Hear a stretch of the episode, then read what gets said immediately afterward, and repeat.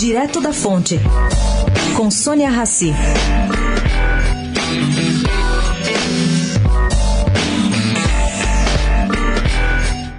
Papai Noel está perdendo o posto de principal símbolo do Natal para crianças e pré-adolescentes. Vocês acreditam nisso?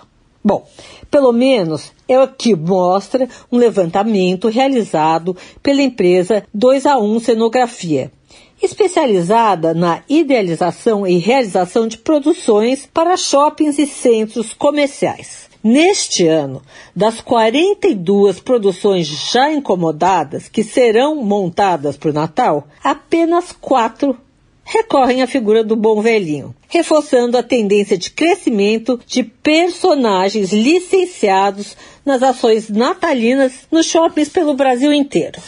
Bom, Daniele Paulino, diretora da 2A1, explica. Em 2019, foi identificado que os pré-adolescentes e adolescentes estão mais engajados com personagens e temas relacionados a influenciadores digitais.